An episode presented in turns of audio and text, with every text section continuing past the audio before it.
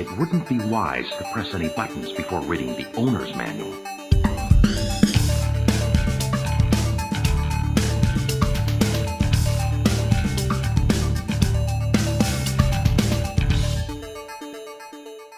Moin Daniel.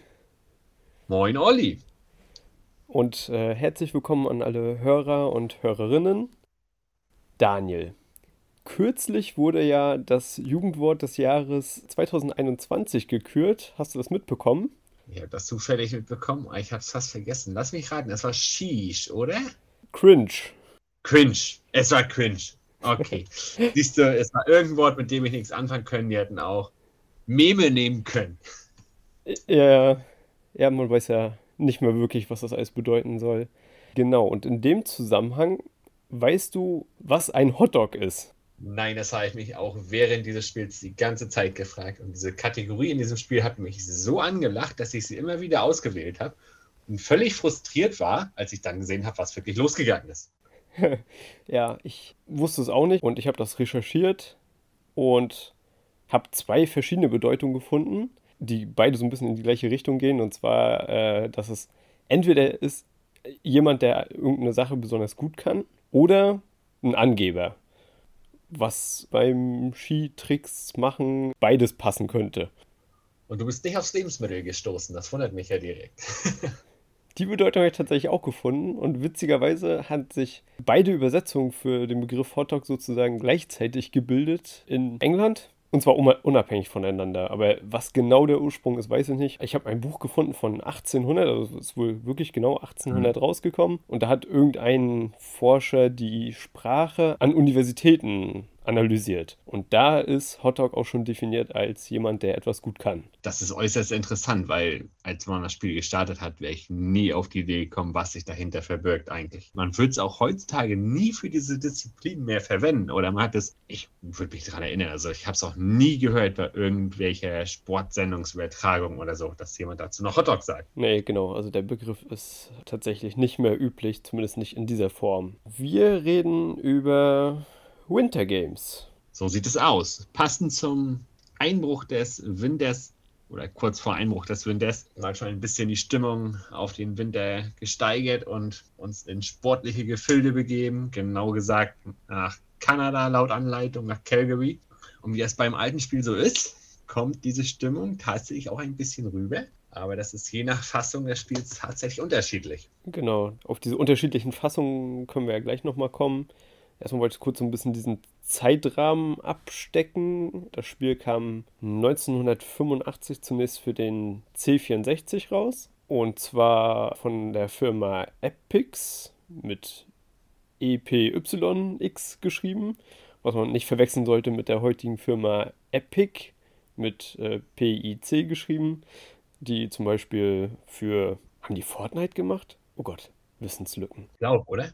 Dafür waren sie bekannt, oder? Genau, also von der Firma Epix wurde dieses Spiel 1985 rausgebracht und diese Firma hat eigentlich nur C64-Spiele rausgebracht und dieses Spiel, über das wir reden, Winter Games, wurde dann auch noch portiert, aber teilweise auch von anderen Firmen, die das dann für ein ja, Atari, Amiga, Apple II, ZX Spectrum, NES, Famicom, Disk und so weiter und so fort, um das jetzt mal halbwegs alphabetisch, sag ich mal, zu, zu nennen von der Hälfte von den Systemen habe ich noch nie was gehört in meinem Leben. Hat man auch ehrlich gesagt nie gesehen, so eine Konsolen oder Systeme tatsächlich. Also ich wüsste auch nicht, wie ein C64 gehabt hat, ehrlich gesagt. Aber ich glaube, die Portierungen waren relativ einfach für die Entwickler, weil sie ja nie wirklich eine offizielle Lizenz hatten und somit ja wirklich hinportieren konnten, wo sie wollten wahrscheinlich. Was meinst du jetzt mit keine offizielle Lizenz? Aber wie man lesen konnte, hatten, also man sagt zwar, es sind die Olympischen Winterspiele von 88 in Calgary sozusagen, aber es gab halt keine offizielle IOC-Lizenz für das Spiel. Genau, und äh, IOC ist dieses ja, Olympische Komitee, was dann halt diese ganzen Olympischen Spiele veranstaltet und eben auch für Rechtevergaben zuständig sind. Ich habe gefunden, dass das erste Spiel oder das erste Videospiel, was die lizenziert haben, war Olympic Gold Barcelona aus dem Jahr 92 oder ich weiß nicht, vermutlich waren die Olympischen Spiele 1992. Das war wohl das erste Spiel mit einer offiziellen IOC-Lizenz. äußerst interessant, dass man versucht hatte, tatsächlich Sportspiele auf die Computersysteme zu bringen, weil ja es ja doch relativ schnelle, dynamische Bewegungen sind in den Sportarten. Ja, und wie dieses umgesetzt sind, ich glaube, da werden wir auch das ein oder andere Wort drüber verlieren nachher noch. Das auf jeden Fall. Fangen wir vielleicht mal an damit, wie wir uns das, wie wir an das Spiel rangekommen sind, wie wir das heute noch gestartet haben und auch vor allen Dingen, welche Version wir jeweils gespielt haben. Ja, was ja ganz interessant ist, und es war ja auch wirklich ein Spiel, was noch auf Kassette veröffentlicht worden ist zu Beginn. Und ich weiß nicht, wann dir mal so eine Kassette untergekommen ist. Ich kann mich noch gut daran erinnern, dass bei GTA Vice City die Speicherpunkte immer durch so eine Kassette dargestellt worden sind in den 80ern. Aber selber in Live habe ich so ein Speichermedium ehrlich gesagt nie erlebt. Und das ist ja auch das, was man in den ja, Online-Portalen so sieht, dass man sogar teilweise das Spiel auf einem ja, Emulator spielen kann mit Kassettenseite 1 und Kassettenseite 2. Wo ich mich echt gefragt habe, Gott, oh Gott, wie hat das damals funktioniert mit dieser Kassette? Hast du damit Erfahrung gemacht? Nee, ich, ich kenne diese Systeme auch nicht. Also auch so wie du das jetzt gerade beschrieben hast. Ich habe im Internet bin darüber gestolpert, dass je nachdem, welche Version man sich lädt, da gibt es dann welche, wo man dann äh, zwischendurch noch das Medium wechseln muss. Ja. Ich, ich glaube tatsächlich, dass sie dann, also in dem Spiel gibt es verschiedene Sportarten und dass die verschiedenen Sportarten dann auf den unterschiedlichen Seiten der Kassette gespeichert waren.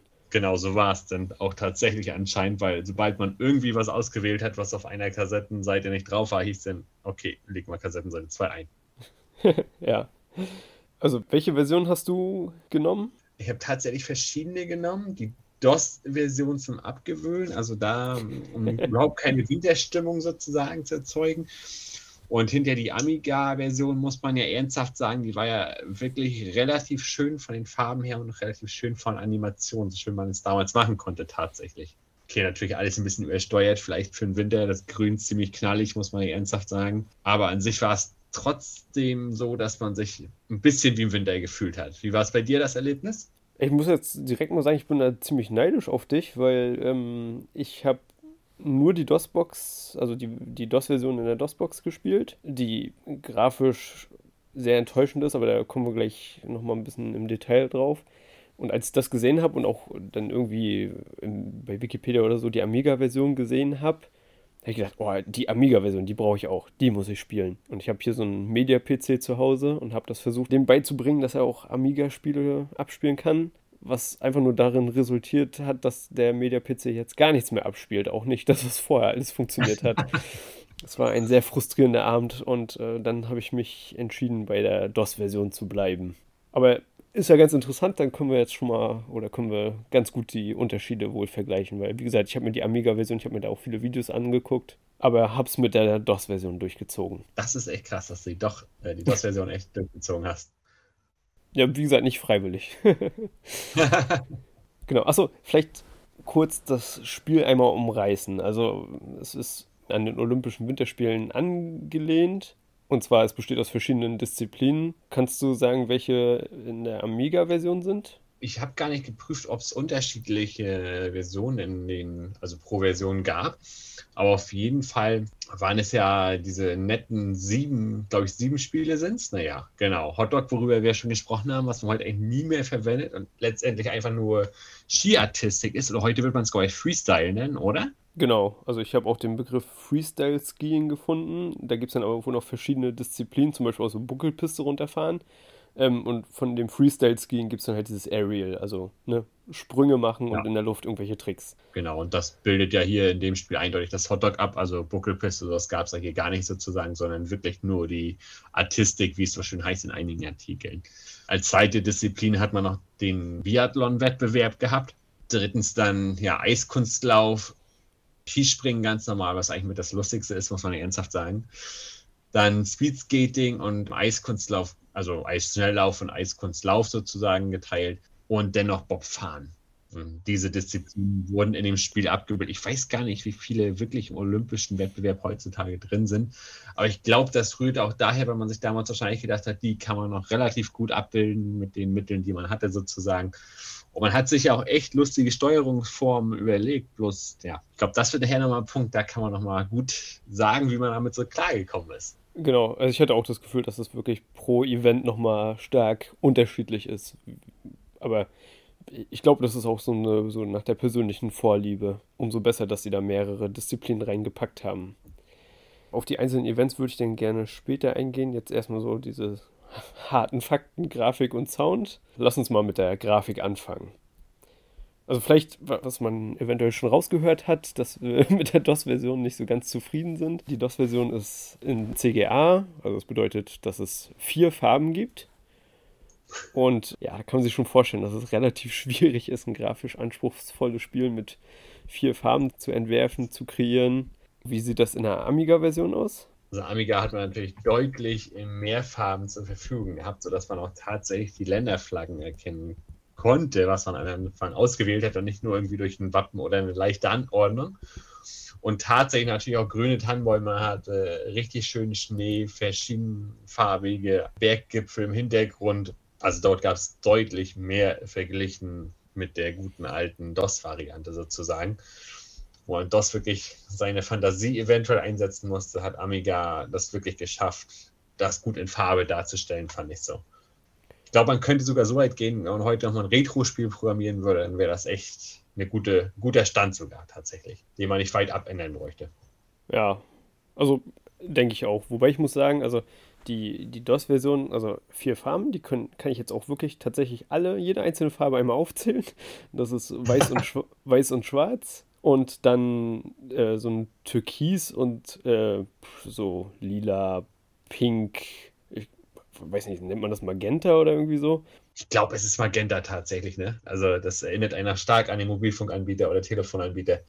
genau, also es sind auch ziemlich extreme Farben, aber gerade Weiß passt ja in der Winterlandschaft ganz gut.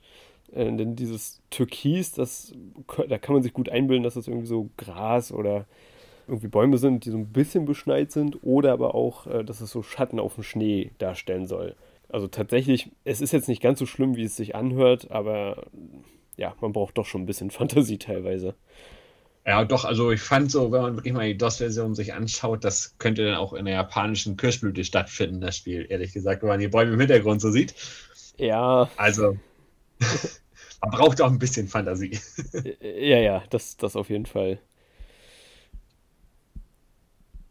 Genau. Genau, in den anderen Versionen, in den Grafikversionen ist es ja wirklich so, dass wirklich viel mit den, ja, man möchte sagen, Farben gearbeitet worden ist, die ganze Palette ausgenutzt worden ist, die Schattierungen und alles clever gesetzt worden sind, dass wirklich eine schöne Winterlandschaft eigentlich zustande kam tatsächlich. Ich hatte mir auch mal die C64-Version angeguckt, die ist deutlich bunter als die DOS-Version. Ich, ich glaube, die unterstützt auch ziemlich viele Farben, aber es sieht alles so ein bisschen nicht ganz so knallig aus wie bei der Amiga-Version, würde ich sagen.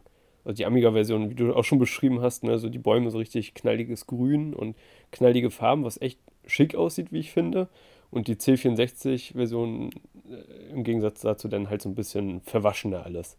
Genau, die C64-Version mit diesem lilanen Himmel überall. Das, also ich glaube, du hattest immer überall einen lilanen Himmel, wenn man uns die mal angeschaut hat, was sie halt statt dem blauen genommen haben, ne? Wie es bei der Amiga später war. Aber dann würde ich fast behaupten, dass das dann auch die Limitierung war und nicht die ästhetische Entscheidung. Das glaube ich auch. Das war einfach, oh, wir brauchen noch eine Farbe und was machen wir jetzt? Ein schönes Blau haben wir nicht zur Verfügung. Wir brauchen was anderes. Ja, bei, bei CGA war das damals auch so, man konnte aus verschiedenen Farbpaletten auswählen. Also nicht alle CGA-Spiele hatten genau diese vier Farben, aber ich glaube, es gab auch insgesamt nur, weiß ich nicht, also vielleicht zehn verschiedene Farbpaletten oder so, aus denen man auswählen konnte. Und da musste man sich halt entscheiden, in welcher Farbpalette am ehesten die Farben drin sind, die man braucht. Was auch noch zu Grafik so ein bisschen dazugehört, ist so Animation. Ist dir da irgendwo was besonders aufgefallen, besonders gut, besonders negativ? Ich glaube, das ist nachher wirklich interessant, wenn wir nochmal um die Spielmechanik so raufschauen, wo sie welche Animationen so eingesetzt haben. Also im Hintergrund, klar, ganz normal, es wurde ein Hintergrund geladen und die Figur hat sich dann sozusagen vor diesem Jahr meistens bewegt und es wurde am Ende so abgespult, fast wie so eine Leinwand, muss man ja sagen. Das war ja in vielen, vielen Disziplinen so. Was aber interessant war tatsächlich, also was das Spiel natürlich genutzt hat, wenn ich mich an das Dashboard sozusagen erinnere, was ja wirklich bei vielen Disziplinen irgendwo eingeblendet worden ist, dieses pumpende Herz, nachdem man die äh, Leistung seines Sportlers sozusagen ein bisschen steuern konnte oder sehen, wie viel Ausdauer und was weiß ich hat er überhaupt noch. Und dann natürlich die Einblendung, zum Beispiel beim Skisprung, wenn man jetzt wirklich eine Perspektive hatte, die weiter entfernt war von der Skisprungrampe, sozusagen einfach nur so eine kleine Strichmännchenfigur fast die Rampe runtergefahren ist. Aber ja. andererseits hatte man wieder oben in der Ecke sozusagen die Ansicht, wie sich der Springer im Wind, sage ich mal, verhält und wie man ihn steuern muss, damit er überhaupt irgendwie wieder gut landen kann oder überhaupt eine Weite schafft. Also ich finde da von Animation her, von den Sachen haben sie sich schon ein bisschen Mühe gegeben. Also das ist schon ein bisschen, ich glaube, da haben sie wirklich viel ausgeschöpft, was überhaupt möglich war damals. Und beim Intro war es ja beispielsweise auch so, wie die Flammen gelodert sind, die Tauben dann noch durchs Bild geflogen sind. Also man hat schon doch viele Stellen animiert, würde ich sagen, so in dem Sinne bei der DOS-Version, also ich erinnere mich auch, wie, wie du sagtest, beim, an das Skispringen, ähm, besonders eben diese extra Ansicht, wo man den, den Skispringer dann ein bisschen größer sieht und sieht, wie er sich gerade im Wind verhält. Da war ein ziemlich flüssiger Übergang zwischen diesen einzelnen Zuständen, die er da hatte. Das sah ganz, ganz annehmbar aus, würde ich sagen. Und was mir sehr negativ aufgefallen ist, ist Biathlon. Weil da war es wirklich so, ja. man ist in der DOS-Version, ist man links im Bildschirm reingefahren, dann blieb der Bildschirm so stehen. Man hat halt als einziges bewegendes Element war dann halt eben die Spielfigur, die ist dann nach rechts gefahren. Und wenn sie rechts aus dem Bildschirm rausgefahren ist, sozusagen, dann wurde der nächste Bildschirm geladen. Und da gab es wirklich genau. keine flüssige Bewegung. Und ich glaube auch die Hintergründe, die waren relativ ja, wenig an der Stelle. Es waren vier oder fünf unterschiedliche, müsste ich jetzt lügen. Auf jeden Fall einmal kam er links einen Berg runter, dann rechts den Berg hoch, über eine Brücke rüber, dann nochmal eine komplette Ebene. Also das war, hm, war in der Amiga-Version, war da auch kein flüssiger Hintergrund? Nee, auch nicht. Man ist auch nur über denselben Vordergrund sozusagen durchgelatscht. Okay, ja. Also das ging auch nicht flüssig rüber. Deswegen, ich glaube, das haben sie wirklich eins zu eins durch die Version wahrscheinlich alles durchportiert, so ungefähr. Ja, hätten sie mal noch fünf Jahre gewartet und das dann äh, It Software programmieren lassen, wie wir im letzten, in der letzten Folge, in der ersten Folge besprochen haben, dann wäre das zumindest animationstechnisch etwas flüssiger gewesen. Genau, das war auch dasselbe beim Eiskunstlauf, müsste ich jetzt, doch, da war es ja auch so. Da hat es einfach nur die, dass sie sich sozusagen aus einer Fläche bewegt hat und hat das Gefühl, dass es sich bewegt, dass man so vereinzelte Elemente hat, aber man hat da zum Beispiel keinen richtigen Hintergrund gesehen. Man hätte ja, als ob man die Perspektive nur die Eisbahn hatte, sozusagen. Also da gab es ja auch nicht viel, was anzuzeigen wäre, sozusagen. Ne? Okay, dann fällt dir noch irgendwas zur Grafik ein? Ja, muss ja ganz kurz gucken grafisch, da gab es da wirklich nicht viel zu, sagen, ne? äh, zu sehen. Ne? Ja, du hast es schon ganz gut zusammengefasst. Auch es würde, wenn man heute ein Retro-Sportspiel machen würde, würde es vermutlich ähnlich aussehen. Und es ist, also die Amiga-Version ist ganz gut gealtert und die DOS-Version grauenhaft.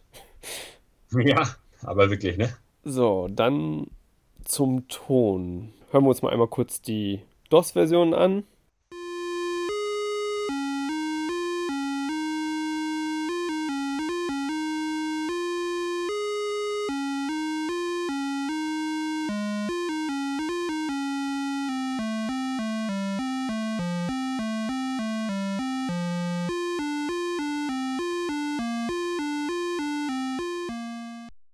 Und jetzt äh, würde ich gerne im Vergleich dazu auch nochmal die Amiga-Version einspielen.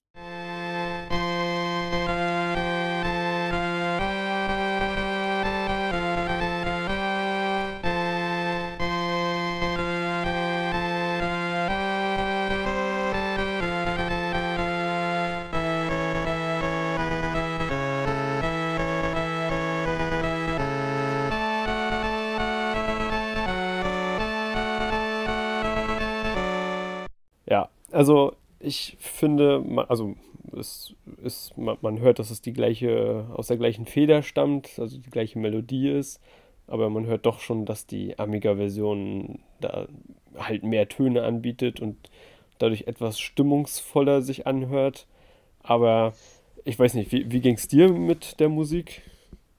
Also, wir hatten es ja letztes Mal schon diskutiert bei Commander Keen tatsächlich wie aufwendig das gewesen sein muss mit den Mitteln, die man damals zur Verfügung hatte, da tatsächlich irgendwie eine soundtechnische Untermalung hinzubringen. Von daher haben die es auch irgendwie wieder versucht, aber ich glaube, für heutige Verhältnisse, was man so gewohnt ist, ist es einfach nur nach einer gewissen Zeit wirklich nervtötend. Und ich glaube, da nehmen sich auch beide Varianten nichts. Also wer das heutzutage wirklich noch lange auszählt, der muss da wirklich, äh, ich kann das gar nicht beschreiben, da muss man wirklich Fan von sein. Ansonsten natürlich haben sie es geschafft, das ein bisschen zu hinterlegen. Aber das, was man jetzt so erwartet hätte, wenn man ja durch die Events rauscht, sage ich mal, das lässt sich wirklich nur in Teilen erahnen durch die Möglichkeiten, die es damals einfach gab. Ne?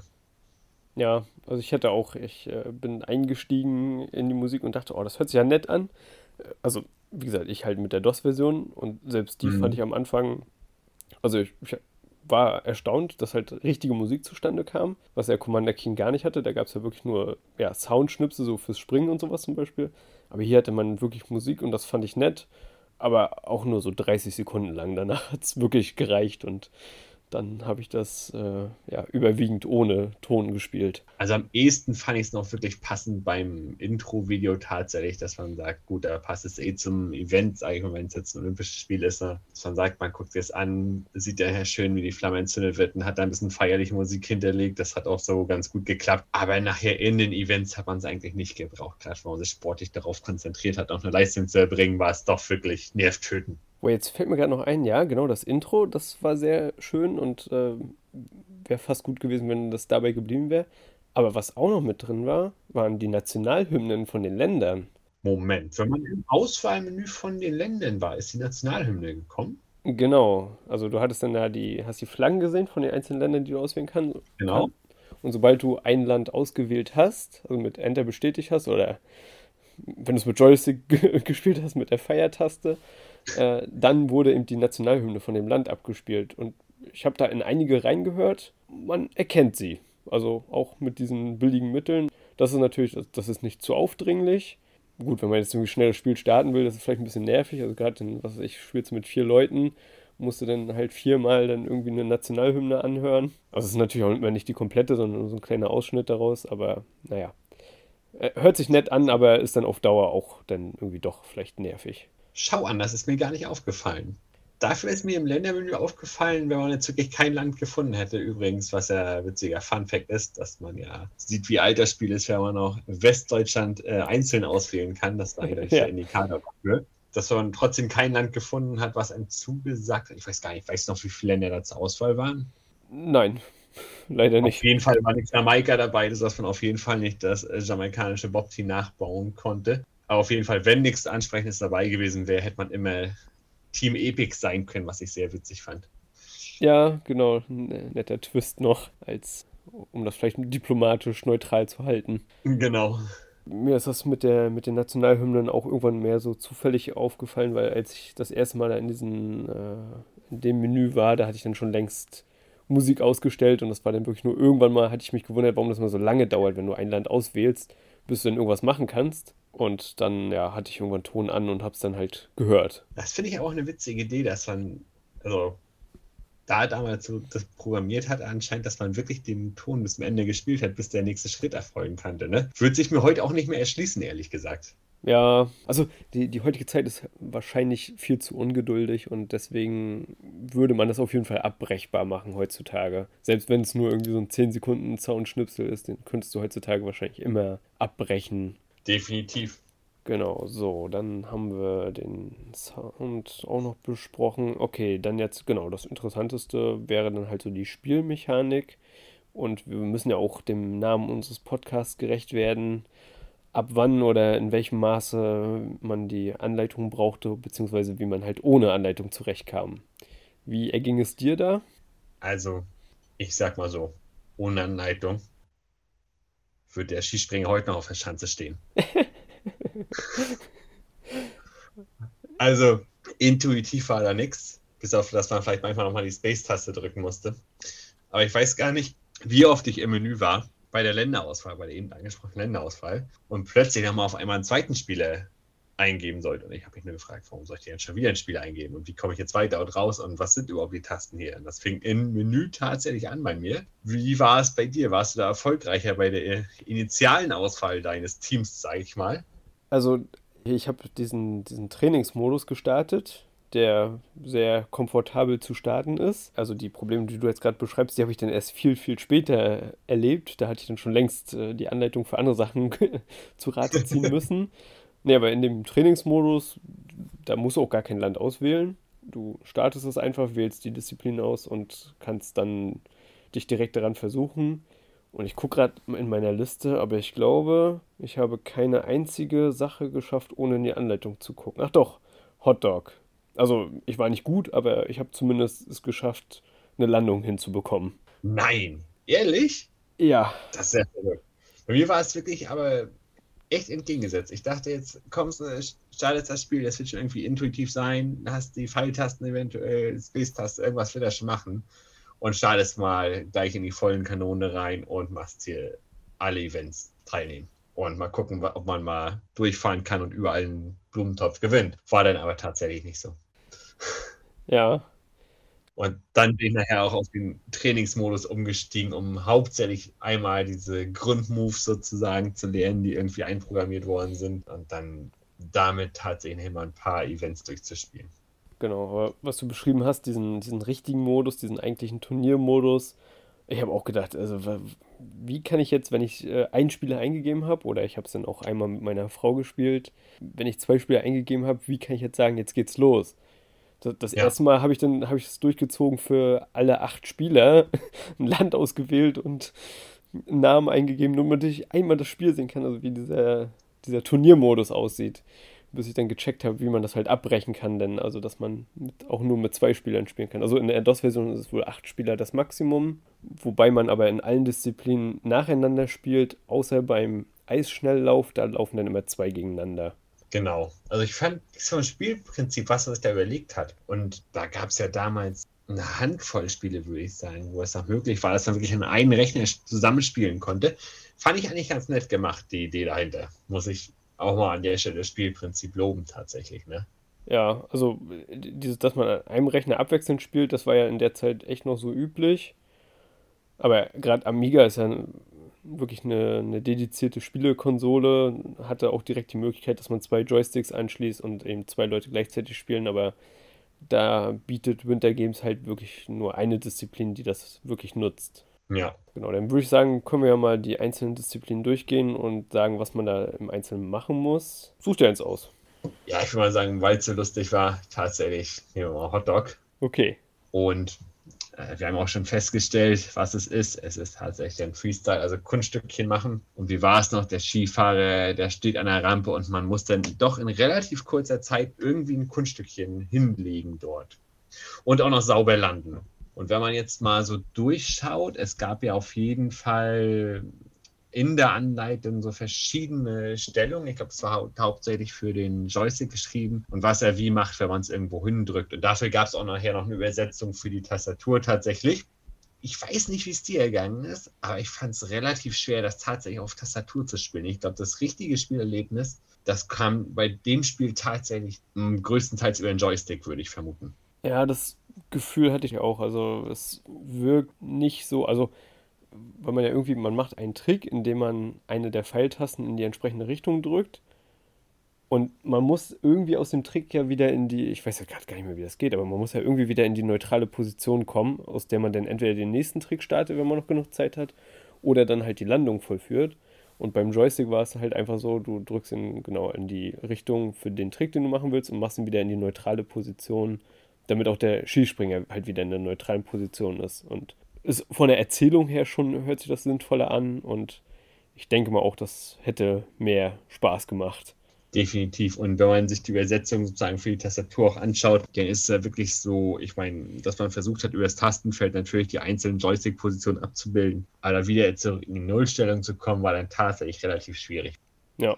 Sie hatten ja, wenn man jetzt mal reinschaut, in der Anleitung war es ja auch ganz gut beschrieben was man alles äh, machen konnte. Es waren ja tatsächlich gar nicht so viele Tricks, aber ich glaube, die Top-Spieler, die müssten das noch irgendwie geschafft haben, das miteinander zu kombinieren. Jedenfalls war es ja dann irgendwie so, dass man, also ich war zumindest immer echt froh, wenn das überhaupt wieder gelandet ist am Ende des Tages.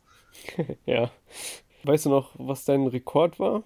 Also ich kam, glaube ich, nie. ich kann mal, also das fangen wir hier noch beim Eiskunstlauf. Also das war wirklich mein absolutes Frusterlebnis hoch 10, muss ich sagen. ja. Ich glaube, beim Hotdog, selbst da kam ich nie irgendwie über diese Geschichten raus, wenn in der Anleitung siehst, dass man zwei Flips braucht oder irgendwas Doppeltes, um da irgendwie in die Nähe von der 9 oder der 10 zu kommen. Mein Bestes war tatsächlich Zufall meine 7. Ui, ja, okay. kann ich nicht mithalten. Ich glaube, ich hatte, eine, also ich habe mir jetzt hier 5,8 notiert. Das war aber das erste Mal, als ich es geschafft hatte. Aber ich glaube, so richtig getoppt habe ich das dann nachher nicht mehr. Also knapp über 5. ja, also das war doch, es war kompliziert, wie gesagt, auch einfach. Man kann es manchmal vielleicht noch durch einen Zufall, durch wildes Tasten rumdrücken schaffen, aber also weit von den Rekorden entfernt, die im Menü aufrufbar sind, die dort genannt werden. Ja, okay, Hotdog. Dann nehme ich als nächstes Biathlon. Biathlon, herrlich. Ja, freut mich, dass du das auch so siehst. Also, da sollten wir am Ende nochmal drüber sprechen, was so am, am meisten Spaß gemacht hat. Aber ähm, Biathlon ist definitiv unter meinen Favoriten. Und man fährt halt Ski. ähm, genau je, je, nachdem auf was vom Untergrund, also man, wie du schon von mal einmal beschrieben hattest, man kann halt gerade fahren, leicht berghoch oder leicht bergunter. Beim gerade fahren geht es darum, dass man so ein bisschen rhythmisch die Pfeiltasten drückt, dass man so, ja, ich vermute mal, das soll so ein bisschen diese Gleitbewegung von, von den Langlaufschienen simulieren. Dann beim Hochfahren muss man die ganz schnell drücken, um halt diesen Berg zu schaffen. Und beim Runterfahren äh, drückt man, glaube ich, nur die nach unten Taste, um sich halt mit den Skistöcken abzu drücken. Das sind so die, die Fahrbewegungen, die man macht. Und dann gibt es eben noch das Schießen. Und da wäre ich ja fast dran verzweifelt. Ich, ich, ich, weiß gar nicht, ist die Waffe das erste Mal schon geladen? Ich glaube, beim ersten Schuss kriegt man sie geladen. Ich hatte sie dann auch leer geschossen und dachte, wo lade ich jetzt nach? Und das ist wieder in so einen wilden Tastendrücken raus ja. oder ausgeübt bei mir bis ich dann festgestellt habe, aha, ich habe jetzt die Taste gedrückt, jetzt hat irgendwo ein Textfeld gewechselt, das er geöffnet hat. Dann gab es eine andere Taste, da muss man laden und dann gab es, glaube ich, dass man wieder zusammenklappen kann und dann konnte man erst wieder schießen. Aber wenn du mich heute fragen würdest, das wäre nämlich auch so der Moment gewesen, wo man eigentlich die Anleitung gleich nebenbei hätte liegen haben müssen. Oder sagt, okay, ich war jetzt erstmal froh, dass ich die Vorwärtsbewegung hingekriegt habe. Ich dachte nicht, dass es beim Schießen auch so schwer wird. Ja. Das, das gibt's doch gar nicht auch für die Schüsse. Ich glaube, man hat ja mal drei Runden, in denen man schießen müsste. Ich hatte so viele Sekunden Strafzeit allein durch die Fehlschüsse. Wobei man hier diese Tastenkombinationen richtig rausgefunden hatte, konnte man ja tatsächlich relativ schnell nachladen, was ich dann ein bisschen unrealistisch finde einen echten Sportler. Wenn die drei Tasten einfach drückt, zack, war das Ding geladen. Aber dieses Fadenkreuz, was dann da wirklich schnell rübergerauscht ist und in dem richtigen Moment wirklich den Schuss abzugeben, war äußerst kompliziert, fand ich. Also genau, wie du beschrieben hast, das Nachladen besteht halt aus äh, zwei Phasen. Ich glaube, im ersten Schritt machst du irgendwie den, die, die Munitionskammer auf und der zweite Schritt ist dann irgendwie Munition einlegen und schließen oder so. Also ich hatte, ich hatte irgendwie das Gefühl, dass das, jetzt wo du es sagst, eigentlich würde drei Schritte mehr Sinn machen, aber ich hatte irgendwie das Gefühl, dass man zwei Sachen drücken musste. Ich glaube, beim letzten Schritt war es die gleiche Taste, die man drücken musste. Hatte ich so. Also irgendwie waren es jedenfalls drei Schritte, die er mir angezeigt hat. Öffnen, laden und dann wir schließen und dann schießen erst. Also. Ich habe auf jeden Fall ganz schnell abwechselnd immer hoch und runter gedrückt, weil das waren dann immer die Tasten, die man drücken musste. Und genau, denn wenn man es einmal raus hatte, konnte man tatsächlich ziemlich schnell nachladen. Wobei es, ne, also ich weiß noch, bei, bei Moorhuhnjagd ist das Nachladen einfach auf Rechtsklick und fertig ist. Und hier muss man halt mehrere Tasten drücken, um nachzuladen.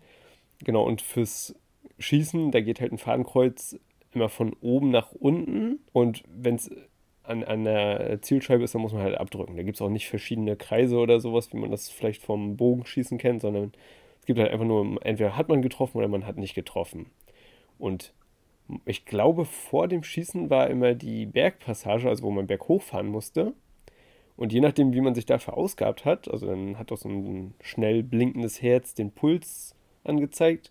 Und umso schneller der Puls halt war, desto schneller ist auch das Fadenkreuz gewandert und desto schwieriger war es dementsprechend halt zu treffen. Ich glaube auch, ich konnte, also hast du eine Möglichkeit gefunden, den Sportler wieder ein bisschen dazu beruhigen und runterzubekommen vom hohen Puls? Also ich habe es irgendwie nicht hingekriegt, ohne dass man richtig lange gewartet hat. Ach so, nee, ich, ich glaube, beim Schießen hat er sich gar nicht mehr beruhigt.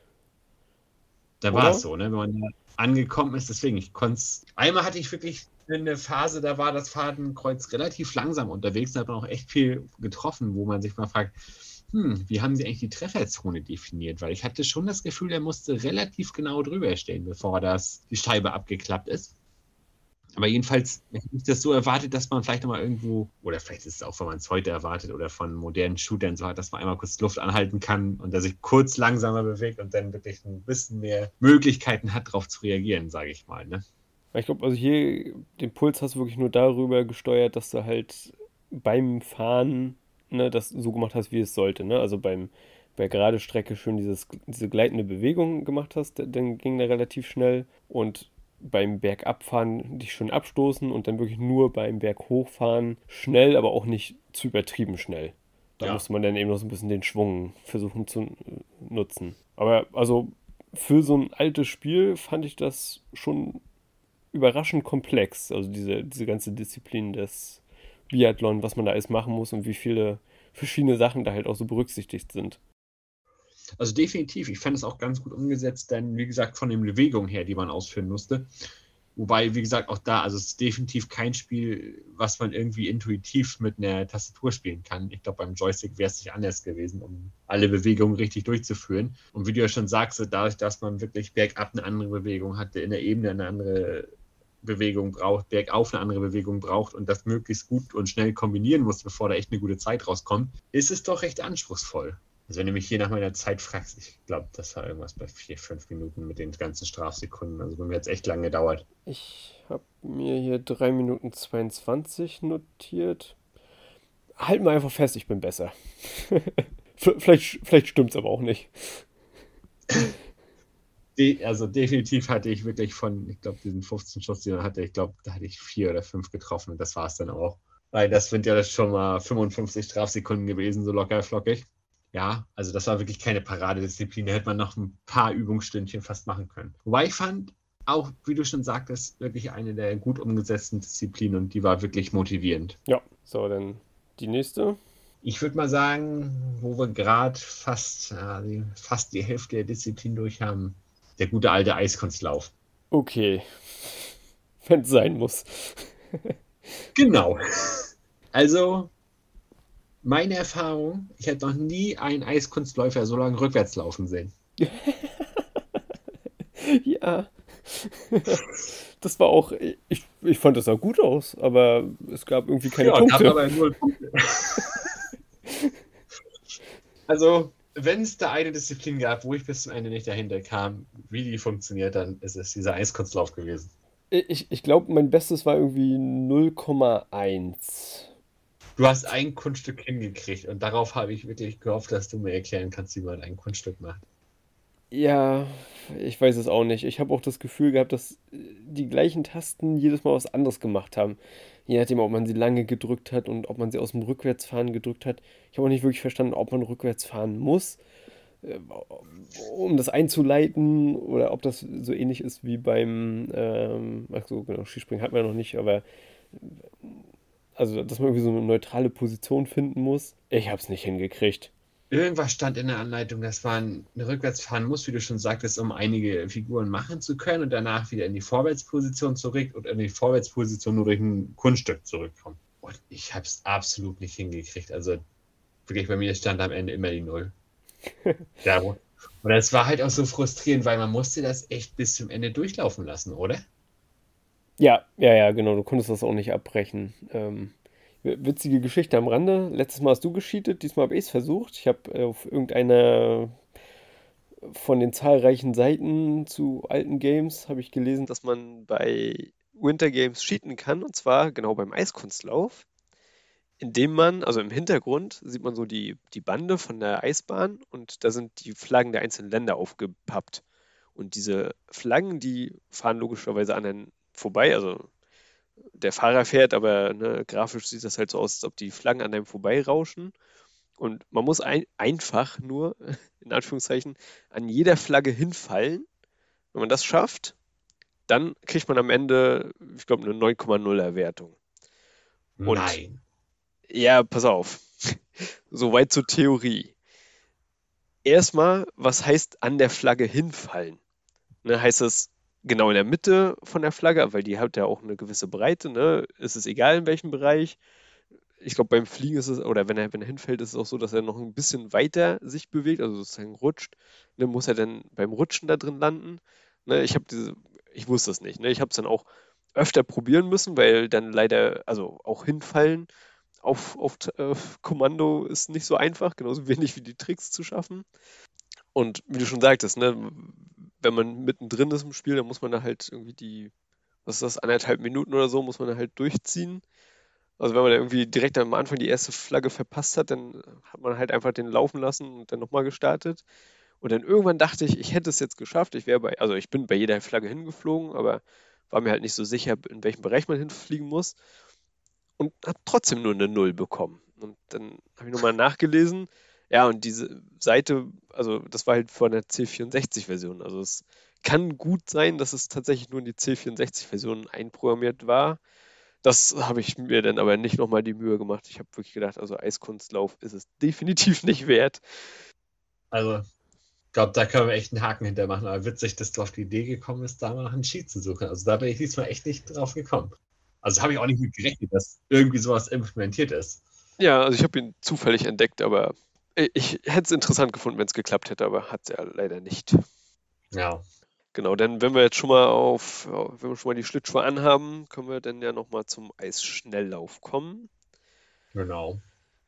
Auch hier wieder ähnlich wie beim Biathlon. Man muss abwechselnd links und rechts drücken, um die beiden Beine sozusagen zu bewegen. Und es geht nicht unbedingt darum, die schnellstmöglich zu, zu hacken, sondern äh, in rhythmischen Bewegungen. Genau, was dann auch wieder ganz nett ist, dass man natürlich wieder so eine kleine Anzeige hat, die sie ja ähm, über, oder bei einigen Sportdisziplinen eingeführt haben, wo man wirklich sehen kann, an welcher Spitze man sich bewegt. Also eigentlich konnte man es ja ganz gut steuern durch die rhythmischen Bewegungen, damit man den Balken sozusagen auf einem guten Level halten kann und ordentlich Geschwindigkeit raufkriegt. Wo du jetzt schon sagst, gut, dass der Balken da ist, äh, ja, vor allen Dingen, weil halt irgendwie wenig Geschwindigkeitsgefühl aufkommt bei dem Spiel. Also ich mir fiel das immer sehr schwer, meine eigene Geschwindigkeit halt einzuschätzen, wenn dieser Balken nicht gewesen wäre. Du hattest ja wirklich nur diese Markierung zwischen den Bahnen sozusagen, wo uns natürlich versucht hat, ein bisschen darzustellen, dass man unterwegs ist. Aber an sich hätte der Typ halt auch auf einer Ölschütze laufen können, sozusagen. Ne?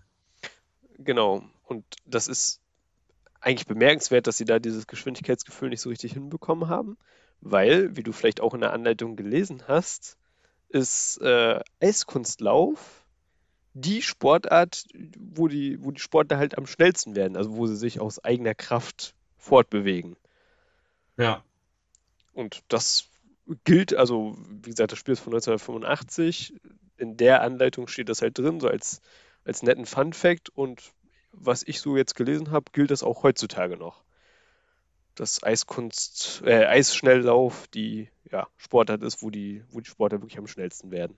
Weil, wenn man jetzt mal überlegt, wenn man sich da wirklich mal eine Übertragung im Fernsehen natürlich anschaut oder selber sieht, wenn man mal Schlittschuh laufen ist, ja, natürlich hat man auch nicht so die tollen Hintergründe und Horizonte und wie man es darstellen wollte. Das ist, glaube ich, ja, auch tatsächlich schwierig. Ne? Aber hier muss man sich ja wirklich nur, sage ich mal, auf diesen Balken konzentrieren, um da irgendwie ein Feedback zu kriegen. Also hat wahrscheinlich wenig mit der echten Sportart zu tun.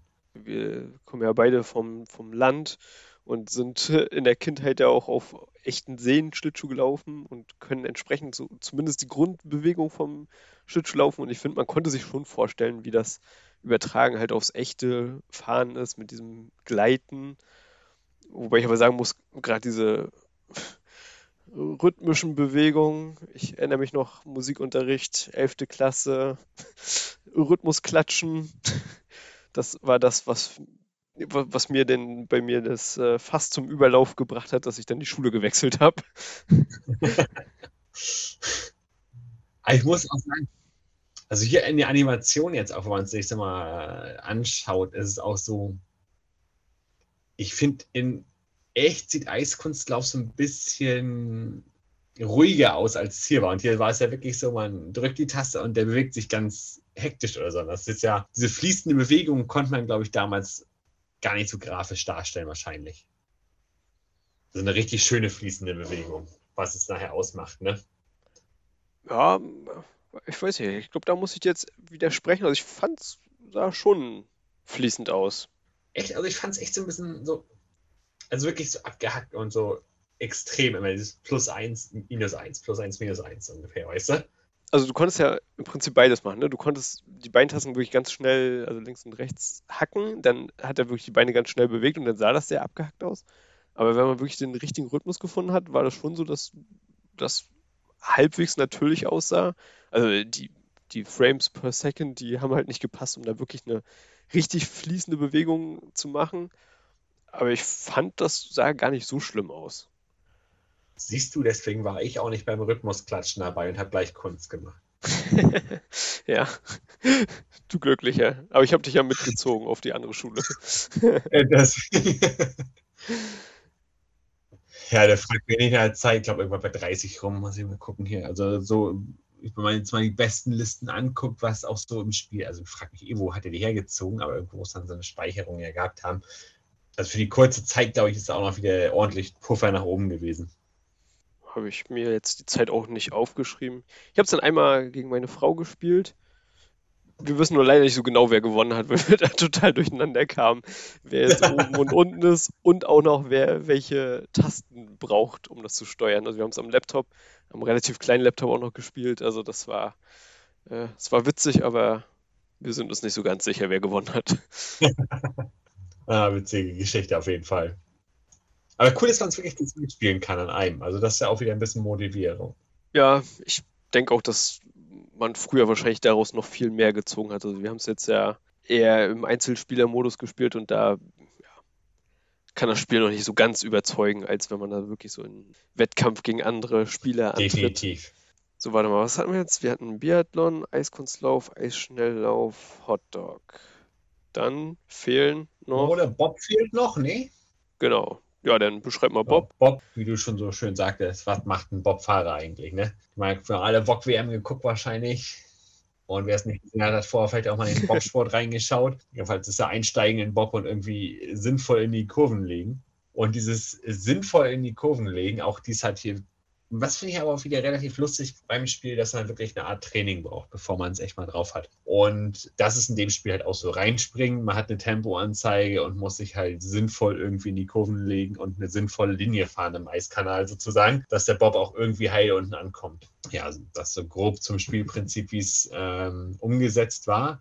Ist natürlich auch, also ich fand es auch cool umgesetzt, muss ich sagen irgendwie alles, was irgendwie ein bisschen nicht so mit diesem Kunststand zu tun hat, ließ sich echt ganz gut spielen mit der Tastatur. Und auch nett animiert mit dem ja, Eiskanal, der relativ eintönig war, aber nebenan noch diese Karte eingezeichnet, wo man sich denn gerade befindet im Eiskanal. Das war ganz cool gemacht, fand ich. Was war deine Erfahrung damit? Ja, also genau, ich fand es auch halt sehr gut, diese, diese Darstellung. Also die tatsächlich hat er die Karte ziemlich genau die Hälfte des Bildschirms eingenommen, die, die linke Hälfte, und äh, auf der rechten Hälfte hatte man dann die obere Hälfte war die, könnte man schon fast sagen, sah aus wie so eine 3D-Ansicht von dem, von dem Eiskanal und unten dann nochmal genauso groß wie diese 3D-Ansicht die Geschwindigkeit. Also der Fokus liegt jetzt hier schon klar auf der Karte und das ist eigentlich bemerkenswert, weil es gibt nur eine Bobbahn. Also genau.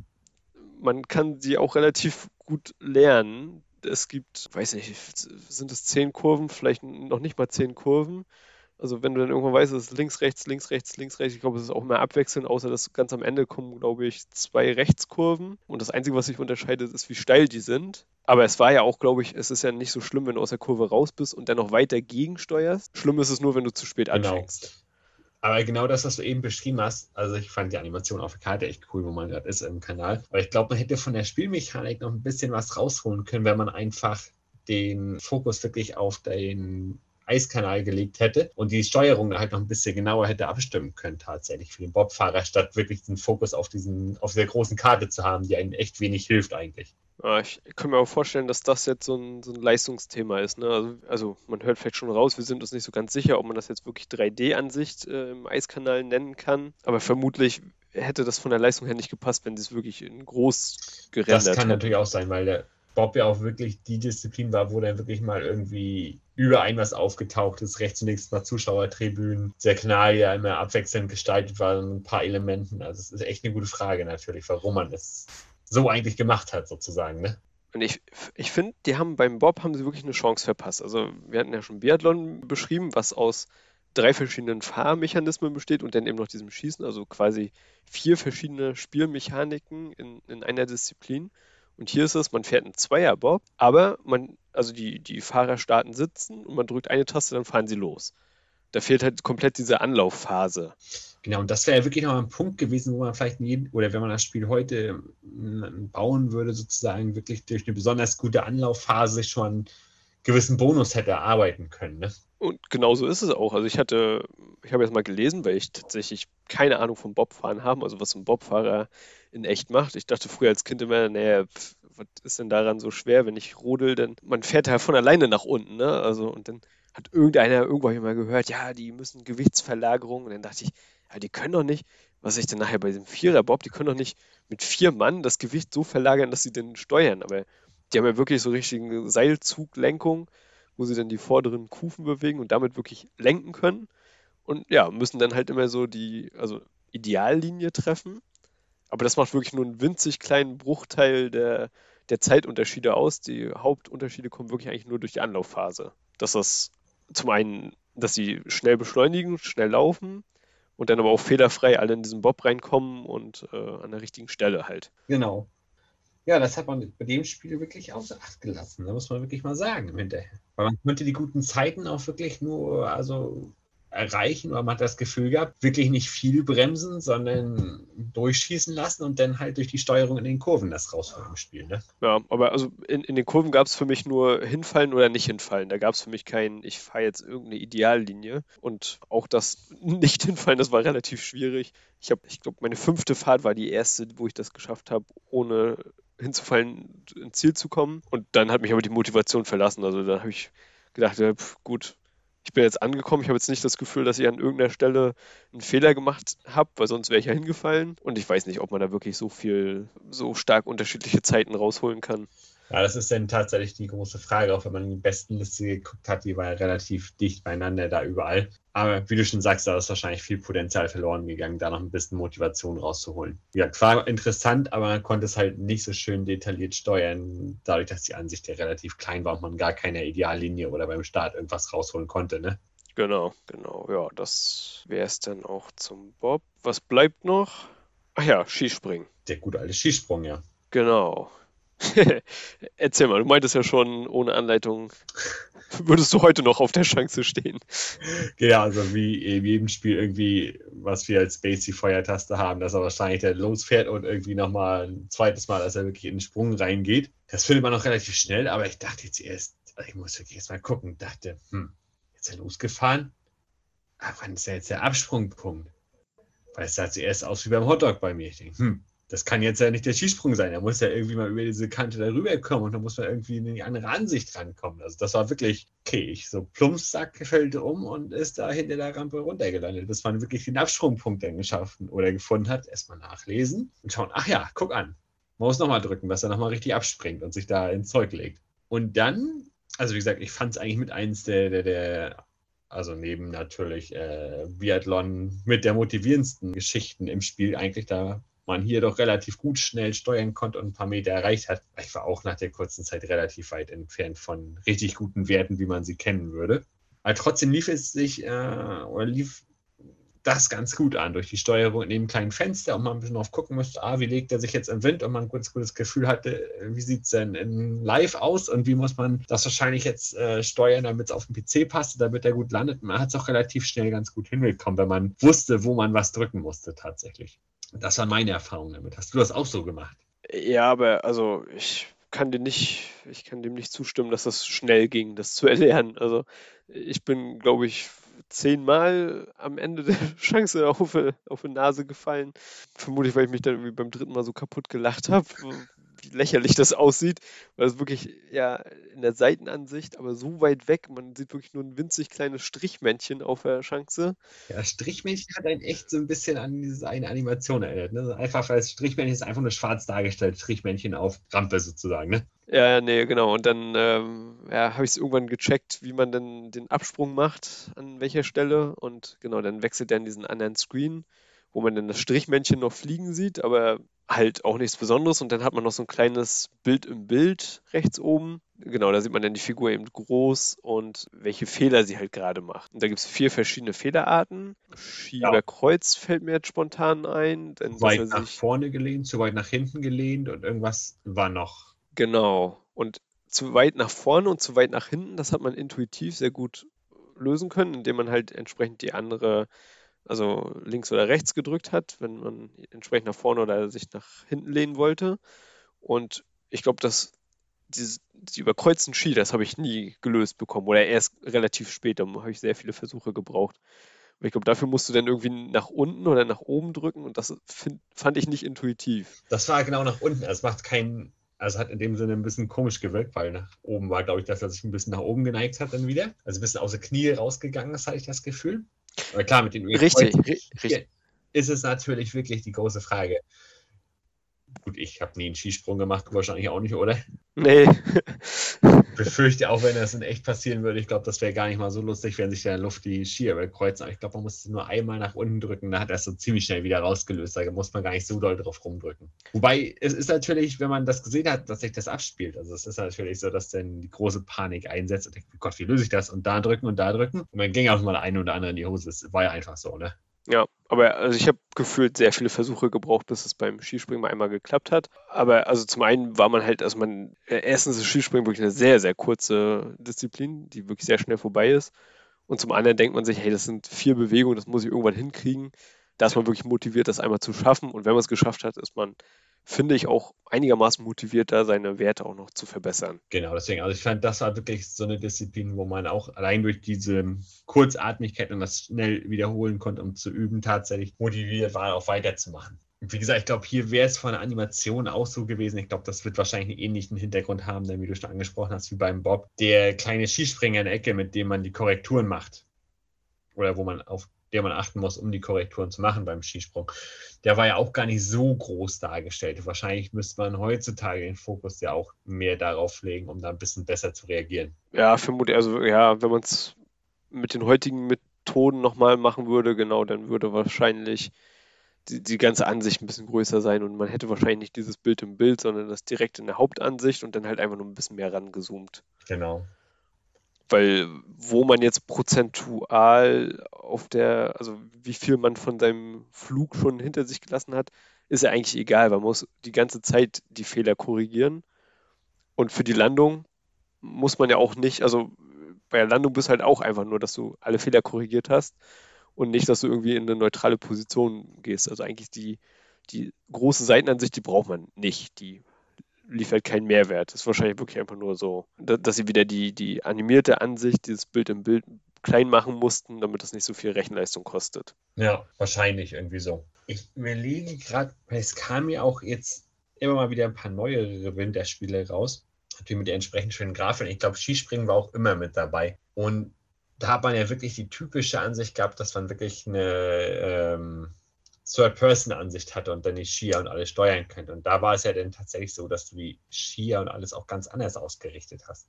Also die muss man irgendwie in so eine V-Position bringen, aber ich habe es auch lange nicht gesehen. Ich meine, von, von RTL gab es ja dieses RTL-Skispringen, was dann irgendwie sogar, also ich habe das, ich habe das als Jugendlicher mal gespielt, ich weiß nicht, ob das jedes Jahr rauskam. Stimmt, das war ein kostenloses RTL-Skispringen, ja. Genau, es war ja so ein kostenloses Spiel und es war dafür, fand ich, ziemlich aufwendig produziert. Also die Grafik sah relativ schick aus und Steuerung war auch gar nicht so trivial. Also es war mehr als so ein kleines Minigame. Also fand ich schon eigentlich immer ganz nett. Deswegen, das gab es definitiv. Aber ich glaube, das ist auch wirklich dann so, ja, wie es Ziel ja auch war, mit das Motivierendste. Und ich glaube, selbst bei Yeti Sports gab es auch eine Art Skisprung. Weißt du das noch? Ich glaube, ja, ne? Da, da, Yeti Sport. Ja, ich hatte grad, äh, sind auf jeden Fall. Oder war das. Ich glaube, man hat die Weite immer noch, wo man den Pinguin da wegschlagen musste. Weißt du noch, wo die von der Klippe gesprungen sind und ja. den Weiten gekriegt hat? Das war es wahrscheinlich mit der Weite dann. Ich, ich hatte gerade tatsächlich die Idee, lass uns doch das Winter Games, was wir gespielt haben, mit äh, aktuellen oder aktuelleren Spielen vergleichen, aber auf Yeti Sports wäre ich jetzt tatsächlich nicht gekommen. Also das war ja auch eine ganze Serie, da gab es verschiedene Teile und ich habe aber nur den ersten, also mit dem Pinguin weit, weit schlagen, äh, nur den Teil habe ich gespielt und die anderen Teile danach habe ich gar nicht mehr so verfolgt. Da kann ich also nicht so genau das vergleichen. Auf jeden Fall, ich erinnere mich nämlich auch an das Pinguin Weitschlagen und ich glaube, das Spielprinzip, dass man irgendwie höher, weiter, schneller und hier in dem Fall halt weiter, das ist halt doch, sag ich mal, mit schnellen Erfolg und dass man schnell wiederholen kann. Daher rührt, glaube ich, denn tatsächlich die Motivation hier drin. Ne? Ja. So wie es bei Yeti Sports halt auch war mit dem Pinguin, da hast du einen nach dem anderen weggefeuert und guckst mal, wie der weiteste geworden ist. Ja. Ich überlege gerade noch, also wenn ich so an, an Sportspiele denke, ich habe, ich, ich, weiß nicht mehr welches Spiel das ist, aber immer sofort den einen Artikel aus der Computerbildspiele vor Augen. Ich, das war definitiv irgendein Sommerspiel. Ich weiß nicht, ob es Sommer-Olympiade war oder sowas. Aber da haben die, also Computerbildspiele hat auch immer so Tipps zu den Spielen gezeigt und Sheets und sowas. Und in der Tippsektion haben die wirklich gezeigt, wie du denn auf der Playstation dieses Spiel gespielt hast. Und da war zum Beispiel beim äh, 100-Meter-Lauf auf jeden Fall musstest du zwei Tasten ganz schnell drücken, abwechselnd drücken, die nebeneinander lagen. Und die haben wirklich ein Foto von diesem Controller gemacht, haben gezeigt, wie sie da mit einer Kreditkarte rangegangen sind und diese Kreditkarte ganz schnell oder ein Lineal und dass wir ganz schnell zwischen diesen beiden Tasten hin und her geschoben haben. Also, dass du nicht mit zwei Daumen hingehst oder wie auch immer ne, und mit jedem Daumen diese Tasten abwechselnd drückst, sondern dass du mit irgendwelchen Hilfsmitteln dich behilfst, damit du halt schnellstmöglich da diese Tasten drücken kannst. Und das ist halt so irgendwie, was meine Vorstellung von, von Sportsimulation war. Und da muss ich sagen, ist dieses Winter Games, was wir gespielt haben, schon deutlich komplexer gewesen. Andererseits muss ich sagen, so Sportspiele, wo man natürlich jetzt, sag mal, im richtigen Moment die richtigen Tasten drückt. Ja, also das Sportfeeling kommt ansatzweise rüber, aber nicht komplett. Und da fand ich zum Beispiel das Konzept, was dann damals mit der Wii aufgenommen worden ist, wo du wirklich beim Golfen, Baseball, Bowling, was auch immer dich irgendwie bewegen musstest, ist dann doch das Konzept, was irgendwie den Sport noch am nächsten gebracht hat. Ja, das ist jetzt aber auch ein gemeiner Vergleich, aber sicherlich hast du da recht, ja, genau. Ich meine, es ist hier ja wirklich, es ist, man muss ja wirklich sagen, das ist ja fast wie Geschicklichkeitsspielen. Ne? Ob du da eine Murmel über ein Holzbrett äh, schiebst, im richtigen Moment das Holzbrett ankippst oder hier die richtigen Tasten drückst. Und da muss man einfach sagen, teilweise ist es motivierend, aber es kann auch extrem demotivierend sein, wie es hier beim Eislaufen war. Ja. Will ich gerade, also jetzt haben wir ja so ein bisschen Vergleich zu anderen Spielen hergestellt aus aktuellerer Zeit, also zumindest aktueller als 1985. Ähm, ja, aber noch eins fällt mir jetzt gerade nicht ein, womit man das wirklich vergleichen müsste. Nee. Genau. Ja, dann mit Menü, kommen wir so die. Mit Menü hatten wir auch schon gesprochen, ne, dass das irgendwie so blöd war mit dem Hin und Her und wenn man was gestartet hat, dass man es ja nicht abbrechen kann. Also finde ich äußerst ungünstig gemacht damals tatsächlich. Ja, das erinnert mich so witzigerweise an, es gibt äh, unter Programmierern, also für Unix-Systeme, gibt so es ein, so eine, äh, einen Texteditor, den man halt zum Programmieren verwendet. Der mhm. nennt sich äh, VI und der unterstützt halt, ja, also so ein paar Sachen, die man halt beim Programmieren öfter braucht, so wie man hin und her navigiert. Und das Witzige ist, dieser Editor hat zwei verschiedene Zustände. Einmal den äh, Modus, in dem du halt schreiben kannst und dann einen Modus, in dem du so Zeilen duplizieren kannst, also in dem du alles drumherum steuerst, aber nicht tippst. Und nur in diesem Modus, wo du, wo du das steuern kannst, kannst du diesen Editor auch beenden. Und es ist so, so, so ein Running Gag, dass sich halt erfahrene Programmierer über die Neulinge lustig machen, dass die halt diesen Editor nicht verlassen können. Und es ist, es hilft aber wirklich, sich einfach nur vorzustellen, es gibt halt diese zwei Zustände. Ne? Nur aus diesem einen Zustand darfst du das halt beenden. Ja. Und äh, gefühlt ist das auch bei Winter Games so. Du musst die Disziplin erstmal zu Ende spielen, erst dann kannst du es wieder im Menü dir was Neues aussuchen. Aber ja, du kannst es halt zwischendurch nicht abbrechen. Genau. Oder du musst dir halt erst die Nationalhymne anhören, um da weiterzukommen. genau, genau. Und wenn man dann, ohne aus hat, dann wundert man sich einfach über die lange Pause.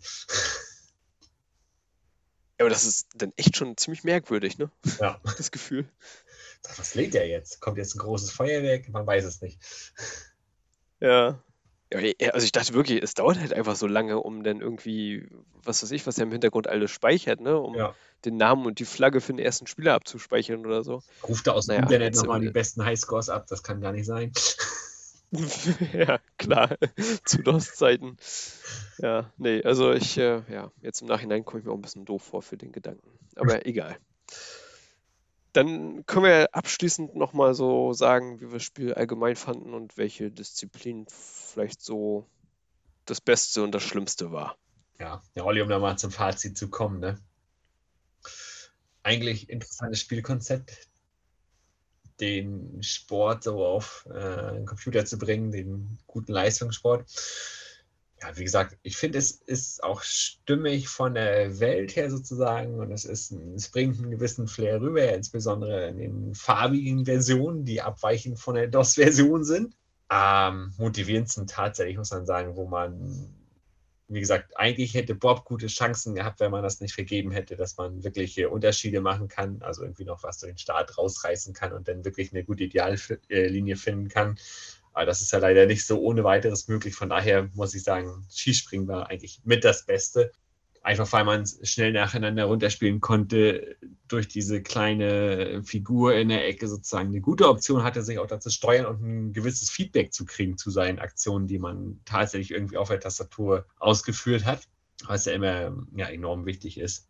Und am frustrierendsten, also das ist, glaube ich, auch wirklich, ich weiß es nicht, ob man da zu viel sagt, aber ein Meilenstein der Frustration ist dieser Eiskunstlauf. Zumindest wenn man das mit Tastatur spielt. Also, das ist wirklich, ich muss sagen, da kam ich nicht rein. War es bei dir ähnlich?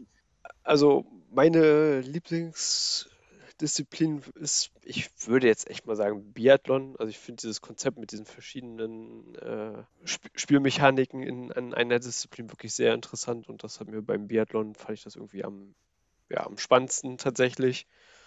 Plus, dass man auch wirklich das Gefühl hat, ne, wenn man jetzt irgendwie daneben schießt, das hat echt großen Einfluss. Also entsprechend muss man sich ein bisschen mehr anstrengen. Da kann man wirklich was darüber reißen. Und ja, das frustrierendste definitiv Eiskunstlauf. Und äh, ich kann da an dieser Disziplin zumindest in dem Spiel nicht die Faszination finden. Und das hätte man von mir aus auch ruhig weglassen können definitiv, da hätte man irgendwas anderes reinpacken können. Curling oder was auch immer von oben. Ich weiß es nicht. Oh, kommst du jetzt mit Curling? das ist ja noch besser gewesen als Eiskunstlauf, definitiv. ja, ich bin mir gar nicht sicher, ob es damals Curling gab, aber hätte man vermutlich auch noch darstellen können. Das stimmt. Ja. Eisstock so, passt auch immer, aber kein Eiskunstlauf. ja.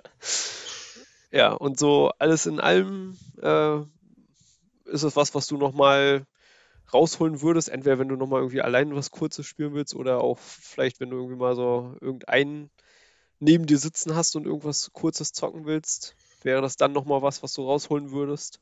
Ähm, witzigerweise muss ich sagen, dieses Konzept zum Beispiel vom Eisschnelllauf, dass man mal schnell zu zweit gegeneinander spielen kann, das ist ja eigentlich auch ganz nett gemacht. Und ich glaube auch, wenn man Skispringen ein bisschen mehr parallel ähm, spielen könnte, wäre das oder heutzutage netzwerktechnisch gegeneinander, damit man gleich die Ergebnisse hat und das sozusagen synchron springt und am Ende einfach nur das Ergebnis vergleicht, wäre es interessant. Aber ich glaube, dass es das tatsächlich ein Spiel ist, wo man sagen muss, das ist ein bisschen outdated und äh, gibt es bessere Alternativen in neueren Varianten. Und man sagen muss, ist nochmal nett anzuschauen, aber wo man auch sagen muss, okay, heute kann die Technik bessere Sachen, lass uns mal nach was modernerem schauen, was es einfach ein bisschen besser darstellt. Ja, da geht es mir auch ähnlich. Und wir haben ja das jetzt auch lang und breit beschrieben, wie schwer es ist, in die meisten Disziplinen halt reinzukommen das erste Mal. Also ich würde es vielleicht gegen dich mal zocken, oder wie gesagt, gegen meine Frau habe ich das ja auch schon gespielt. Da mit ein bisschen Übung hat das dann geklappt. Aber es ist halt nichts, was man jetzt mit irgendeinem, der dieses Spiel nicht kennt, mal eben so ausprobieren könnte. Und heutzutage ist es wahrscheinlich schwierig, noch jemanden zu finden, der in diesem Spiel halt noch wirklich, äh, der, der das noch wirklich auf dem Schirm hat und weiß, wie es funktioniert. Definitiv. Oder man findet halt durch Zufall irgendwie mal so einen Controller und kann sagen, okay, so macht das Ganze halt doch nochmal ein bisschen Sinn. Aber ich glaube, wie gesagt, da wird es bessere Alternativen heutzutage geben. Ja, das denke ich auch. Aber alles in allem war das jetzt ähm, nichts, was mich gestört hat. Es hat als Spiel hat einigermaßen Spaß gemacht. Wie gesagt, mit stark, starken Unterschieden zwischen den Disziplinen, wie das ja auch bei dir war. Und genau. Aber man muss es jetzt nicht nochmal spielen. Genau, also kann man Haken hintermachen. Ich glaube, wer es auch noch im Schrank stehen hat, mit der lustigen Anleitung, wenn man die originalen Scans davon sieht, die so ein bisschen aussehen wie eine Beipackze äh, Beipackzettel von der Medikamentenpackung. ja, das dachte ich auch. Den witzigen bunten Cover, so im 80er-Jahres-Stil, was ja auch ganz nett gemacht ist, wo man sich auch mal vielleicht überlegen kann, wenn man diese Neonfarben hat und mal zu einer UV-Lichtparty gehen kann, dass man da als originaler Epix Games Winter Sportler hingeht und sich davon inspirieren lässt vom Cover. Kann man alles machen, aber das Spiel, da muss man schon mal wirklich, glaube ich, nochmal Lust drauf haben und sagen, okay, heute das und ich stelle nochmal einen neuen Rekord auf in irgendeiner Disziplin, wobei es erfordert echt Übung. Ja. Das sind ja jetzt noch, äh, noch, noch erstaunlich positive Worte zum, zum Abschluss. Genau, damit denke ich mal, können wir es auch belassen für heute. Dann bedanke ich mich für das Gespräch und auch bei allen Zuhörern fürs Zuhören. Und ja, bis zum nächsten Mal. Bis zum nächsten Mal.